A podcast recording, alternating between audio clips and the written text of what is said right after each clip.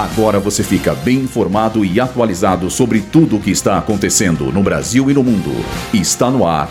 Boletim Rádio Gazeta Online. Bolsonaro e Michele se calam em depoimento à Polícia Federal. Lula sanciona o um novo marco fiscal. Desemprego cai no trimestre terminado em julho. Eu sou Julia Lozano e essa é a primeira edição do Boletim Rádio Gazeta Online.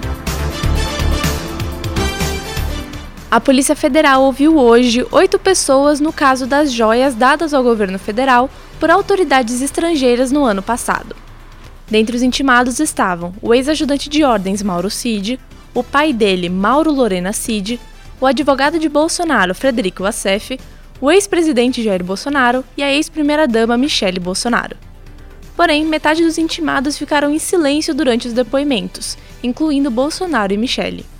Em nota, as defesas dos quatro disseram que tomaram a decisão por julgarem que o STF não é a instância adequada para investigação. A defesa quer que o caso seja remetido para a Sexta Vara da Justiça Federal em Guarulhos.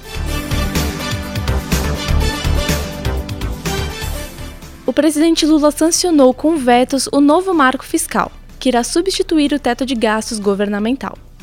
Aprovada na última semana pelo Congresso, o texto limita o crescimento da despesa a 70% da variação da receita do governo dos últimos 12 meses, e também combina um limite de despesas mais flexível que o atual teto de gastos. Contudo, Lula vetou dois trechos da proposta. Um que trata sobre a limitação de investimentos do governo caso o executivo precise restringir gastos para atingir a meta do resultado, e outro que determina que a Lei de Diretrizes Orçamentárias não pode excluir despesas primárias da meta de resultado. O novo marco fiscal foi publicado na edição de hoje do Diário Oficial da União. A taxa de desemprego no Brasil caiu para menos de 8% no trimestre móvel terminado em julho, sendo a menor taxa para este período desde 2014. Os dados foram divulgados pelo IBGE na última edição da PNAD contínua. Em relação ao trimestre imediatamente anterior, entre fevereiro e abril, o novo resultado traz uma redução de mais de meio ponto percentual. Já em relação ao mesmo período em 2022, a queda foi de 1,2%. Segundo o IBGE, o número de pessoas ocupadas voltou a crescer após dois trimestres em queda. Entre os grupos que puxaram essa alta estão a administração pública, defesa, educação e saúde.